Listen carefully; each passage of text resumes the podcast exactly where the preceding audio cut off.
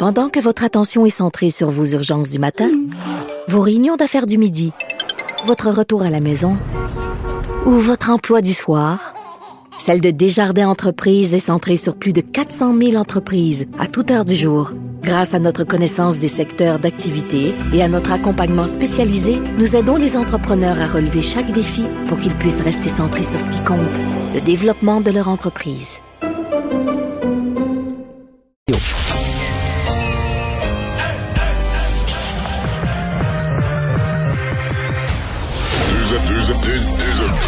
Deux animateurs cohérents, deux visions différentes. Une seule émission, pas comme les autres. Mario Dumont et Vincent Dessureau.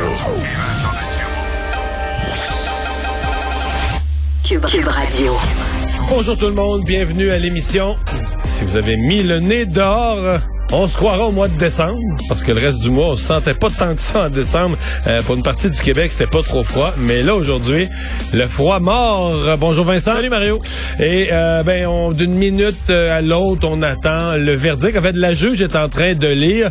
Puis là, d'un paragraphe à l'autre, les gens sur les réseaux sociaux supputent est-ce que bon, elle s'en va plus du côté d'un acquittement, plus du côté d'une condamnation pour Gilbert Rozon? Oui, parce qu'il y a des éléments bon d'analyse importants là, de tout ce procès qui amène ce verdict qui va qui, arrivera d'une seconde à l'autre de la juge Mélanie Hébert, mais effectivement qui ramène dans le dossier de euh, Gilbert Rozon certains détails donc sur le fait que par exemple on n'a pas de victime parfaite qu'une femme peut être violée sans toutefois résister. Alors donne une certaine crédibilité à la, la, plaignante et, à la, cohérence de sa version. Elle dit il n'y a pas de contradiction, euh, son témoignage est constant. Par contre, elle parle aussi d'un acquittement qui ne signifie pas nécessairement que l'événement n'est pas survenu. Donc faisant quand même référence à la possibilité d'un acquittement. Bref, on de, faute de preuves qui lui permettent de dire qu'il y a selon euh, euh, les, les, les, critères du droit, là, aucun, euh, aucun doute raisonnable qu'il y a lieu de condamnation. Exact. Et la présumée victime est sortie, veut que son nom soit dévoilé, Annick Charrette, et va s'adresser aux médias après le jugement, peu importe le verdict.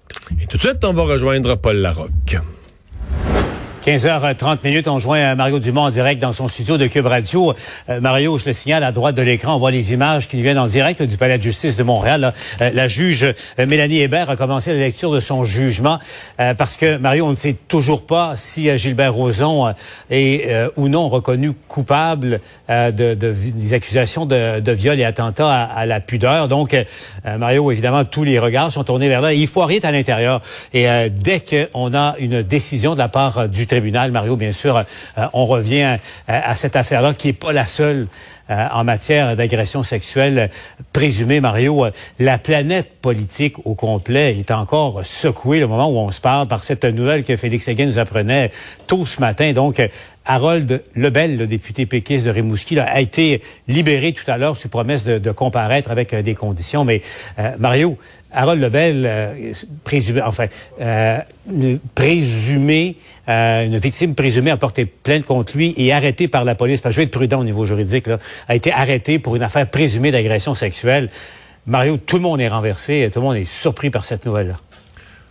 Oui, vraiment. Euh, moi, je, je veux dire, je connais Harold Lebel depuis que je suis au cégep. Là. Harold était déjà au cégep, un peu plus vieux que moi. Était au cégep de Rivière-du-Loup quand j'y suis arrivé. En 1994, ah quand j'ai été élu, il était le candidat péquiste dans Rivière-du-Loup. Donc, je le connais depuis des décennies, depuis plus de 30 ans. Harold Lebel... Euh, dans l'univers parlementaire, c'était quelqu'un un peu l'ami de tous, pas très partisan, très respecté pour son travail de, terrain, de député, et tout ça.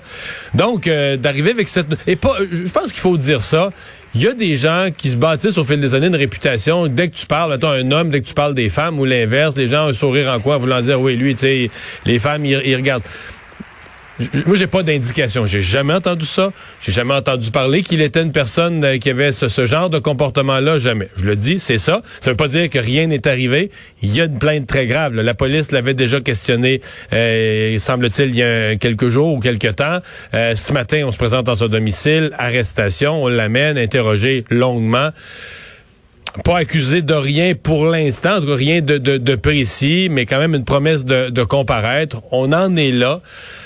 Il n'y a pas grand-chose à dire de plus, sinon que le PQ a fait ce qu'il avait à faire, ce qui se fait dorénavant euh, en pareille matière, c'est-à-dire que sans présumer de rien, on lui demande un retrait du caucus, ce qui veut pas dire, c'est pas une acceptation ou un aveu de sa part qu'il a culpabilité ou quoi que ce soit, c'est de dire un caucus politique doit être, hein, comme on dit, plus blanc que blanc, doit être impeccable. Donc, un caucus politique, quand quelqu'un mhm. fait face à d'aussi graves euh, accusations potentielles ou une situation aussi euh, difficile, il faut qu'il aille s'occuper de ça. Il faut qu'il aille euh, répondre aux questions, à la limite blanchir sa réputation avant d'éventuellement être réaccepté dans le dans le caucus. C'est ça.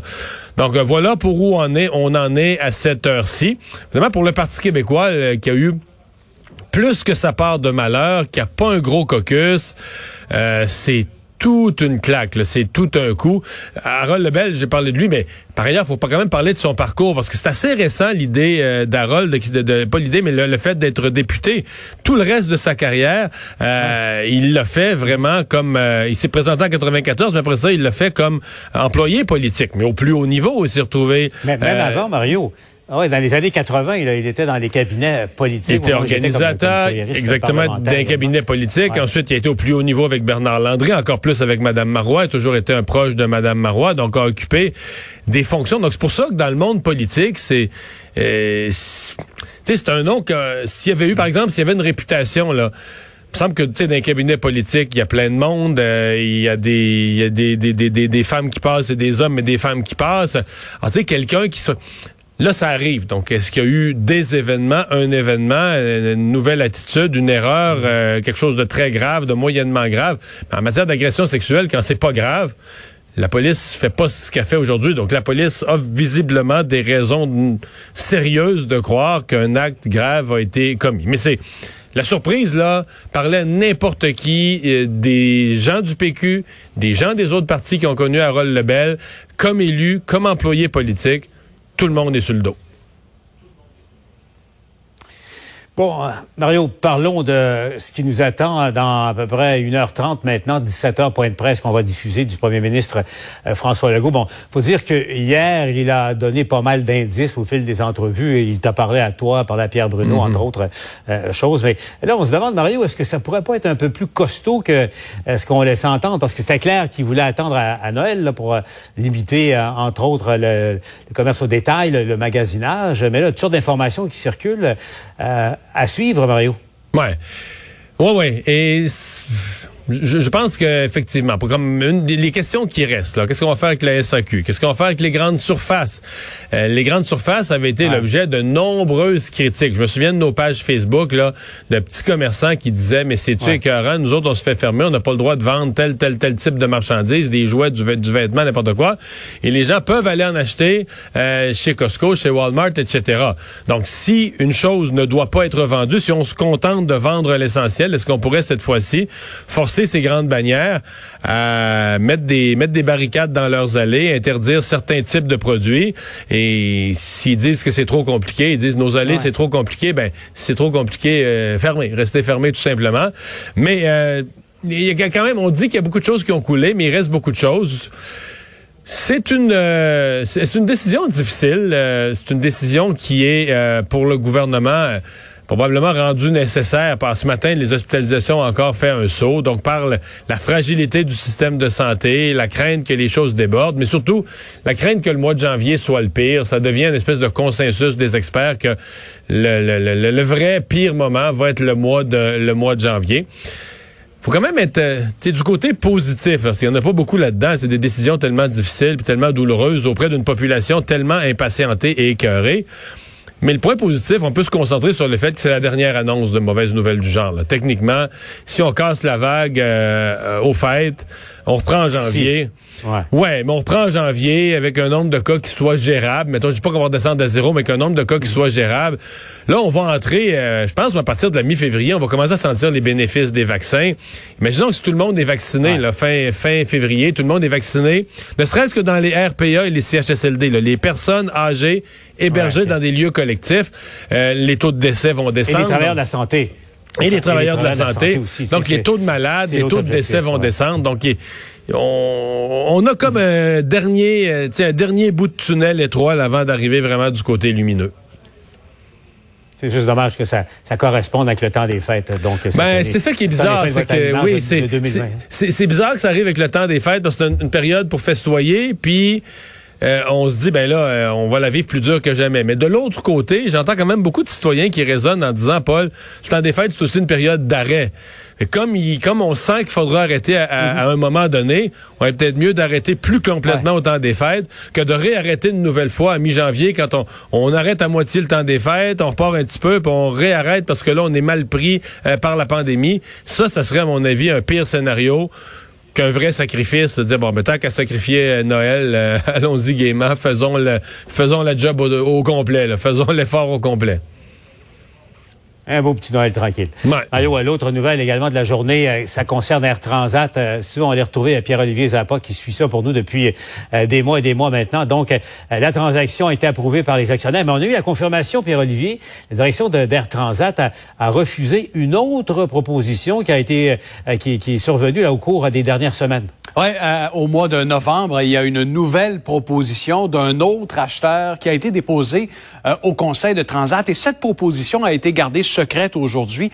Les actionnaires n'ont pas pu savoir quelle était la, teneur de cette autre offre d'achat. Par contre, ils se sont prononcés sur l'offre d'Air Canada, une offre révisée à la baisse. Souvenez-vous, euh, l'an dernier, le transporteur aérien avait euh, offert 18 dollars par action, l'équivalent de 720 millions de dollars. Pandémie oblige, on a revu cette offre à 5 dollars l'action, 190 millions de dollars. Les actionnaires ont dit oui à hauteur de 91% Mais ce qui a notamment retenu l'attention aujourd'hui, c'est justement cette autre offre qui a été gardée secrète. La seule chose que l'on sait finalement, c'est que c'est une offre qui était supérieure à celle d'Air Canada sur le plan financier. C'est-à-dire qu'Air Canada a offert 5 dollars par action. Donc vous avez des actions à la maison, chaque action vaut 5 dollars pour Air Canada. Et cette nouvelle proposition était d'au moins 6 dollars par action, mais elle a été rejetée. On ne sait pas pourquoi. Il y a plusieurs critères qui ont été évoqués, mais on n'a pas voulu nous donner plus de détails. Ce que l'on sait, c'est que c'est un, un, investisseur qui ne fait pas partie du domaine du tourisme ni du transport aérien. Il serait permis de croire que cet investisseur pourrait être, par exemple, Pierre-Carl Pelado, qui hier euh, a laissé entendre qu'il demeurait intéressé, mais que juridiquement, il ne pouvait pas commenter la situation alors que Dominique Pigeon et Vincent Chiara, qui avaient déjà été intéressés, ont laissé savoir que eux n'étaient plus intéressés. Alors ça, ça a fait beaucoup réagir parce que cette nouvelle offre d'un investisseur qui n'est pas du domaine du transport aérien aurait été pas mal moins, euh, disons, épineuse sur le plan de la concurrence. Je vous explique. Air Canada devient aujourd'hui un mastodonte en avalant Transat, va détenir 50% des destinations soleil, 60% des destinations vers l'Europe, donc le transatlantique. Et il y a euh, la Commission européenne et Transport Canada qui doivent donner ultimement leur aval d'ici la mi-février à cette transaction. Donc même si les actionnaires disent oui aujourd'hui, il y a encore deux gros morceaux. Ce sera à surveiller. Qu'arriverait-il si la Commission européenne bloquait la transaction? Ben là, est-ce que l'offre qui était déposée sur la table en novembre, qui a été refusée par le Conseil pour des raisons nébuleuses, pourrait euh, euh, être retenue? La question se pose. Entre-temps, je vous laisse entendre le grand patron de Transat, Jean-Marc Eustache, qui se défend. Il dit qu'il a fait preuve de transparence, mais l'expert en gouvernance, Michel Nadeau, pense que les actionnaires ont droit de connaître toutes les offres qui ont été déposées. Nous avons toujours été transparents avec tout le monde le, Conseil a décidé que cette, cette proposition n'était pas une proposition supérieure. C'est dire que les actionnaires ne sont pas capables, n'ont pas la capacité, n'ont pas l'expertise, le jugement, je ne sais trop, euh, pour décider ce qui est bien pour eux. Je crois que la compagnie aurait dû euh, proposer aux actionnaires avoir confiance dans leur jugement pour décider ce qui est supérieur ou non. Mario, effectivement, est-ce que compte tenu de l'importance de la transaction pour les consommateurs et hmm. euh, de, ce qu'est Air Transat dans l'économie du Québec, est-ce que pourquoi ne pas rendre ça public d'après toi? Ben, ça le sera euh, peut-être un, jour, euh, mais moi, ce qui, je trouve quand même que le, gouvernement du Québec, j'ai trouvé que M. Legault hier en entrevue avec moi, parce que j'ai quand même abordé ça avec lui. Le symbole, Paul, arrêtons-nous un instant. Prenons du recul, parce que là, ça fait des mois qu'on parle de la transaction, on s'est habitué, mais prenons du recul. François Legault devient premier ministre. Il veut être un premier ministre de nationalisme économique. Il a pilonné les libéraux quand ils étaient au pouvoir sur des pertes de sièges sociaux, euh, les Rona, Saint-Hubert et autres. Lui devient premier ministre et la compagnie qu'il a fondée. En fait, si François Legault est François Legault comme personnage dans la société avec l'importance qu'il a, c'est parce qu'il est un fondateur d'Air Transat.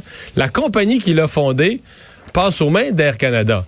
Euh, c'est pas euh, disparaît, ni plus ni moins. Donc, c'est pas banal. Et hier, M. Legault semble avoir accepté ça, semble avoir accepté l'idée que, bon, ben là, on espère qu'Air Canada va nous amener un centre d'entretien, etc. Mais on semble, on veut qu'Air Canada, on, on est confiant qu'Air Canada va ramener des emplois à son siège social de Montréal, en refaire un véritable siège social, ce à quoi plus personne ne croit. Donc, M. Legault a, disons, une version optimiste de ce qui s'en vient avec Air Canada. De l'autre côté, moi, je, je pour l'économie du Québec, et pour les voyageurs, les consommateurs, j'ai de la misère à voir l'avantage. Pour les actionnaires, Bon, ça, j'ai plus de misère à juger. Il y a une offre qu'on connaît qu'on comprend avec une offre qu'on connaît pas. C'est parce que tu as comme quatre groupes. Tu as les dirigeants de l'entreprise, les actionnaires, les consommateurs, puis l'économie du Québec. Et pour au moins deux des quatre, les, les employés, mais je les inclus dans l'économie du Québec. L'impact économique, pour moi, c'est les emplois, les retombées, les emplois directs et indirects. Donc, pour moi, là, pour ça, pour l'emploi, pour l'économie du Québec, à mon avis, c'est une mauvaise nouvelle, et pour les consommateurs. Donc, il y a au moins deux des quatre critères où le gouvernement du Québec aurait pu être alerté au fait que oh, cette transaction-là est pas idéale. Euh, il reste une étape encore parce que les Européens euh, euh, se sont penchés là-dessus au niveau de, la, concurrence. Donc, Mario, parce que Pierre, Pierre si on m'informe à l'oreille parce que Allons-y. on, m'informe que le, verdict là, vient est sur le point de sortir ou est sorti au palais de justice de, de, Montréal. Donc, on, on, le rappelle, donc Gilbert Rozon, et on m'informe à l'instant que Rozon finalement a été acquitté des accusations euh, de viol et d'attentat à la pudeur par la juge Mélanie euh, Hébert. On sait qu'il était jugé pour une affaire qui, remonte à il y a 40 ans. donc, on vient de voir passer d'ailleurs la, victime présumée qui, a demandé à être identifiée aujourd'hui parce qu'il y avait une ordonnance de non-publication dans son cas. Donc là, on va suivre l'évolution euh, de, la situation. Euh, donc, je vous le rappelle, Gilbert Rozon a été euh, acquitté des accusations de viol et d'attentat à la pudeur par la juge Mélanie Hébert. Donc, Annick Charrette, c'est le nom de, la plaignante, a elle-même demandé au juge de, de, lever l'interdiction de publication de, l'identifier, de, la nommer. on pense que Mme Charrette va vouloir commenter euh, donc l'acquittement euh, de Gilbert Rozon au terme de, ce procès. Je vous rappelle, les faits remontent à une quarantaine d'années euh, maintenant. Rozon avait 26 ans à, l'époque des faits allégués et la victime avait une vingtaine d'années également. le procès a été marqué, entre autres choses, par un, vif débat sur la notion de consentement. parce que Roson a témoigné à son propre procès, donc des versions contradictoire de euh, la plaignante et ensuite la version euh, qu'a donnée euh, très vigoureusement M. Roson.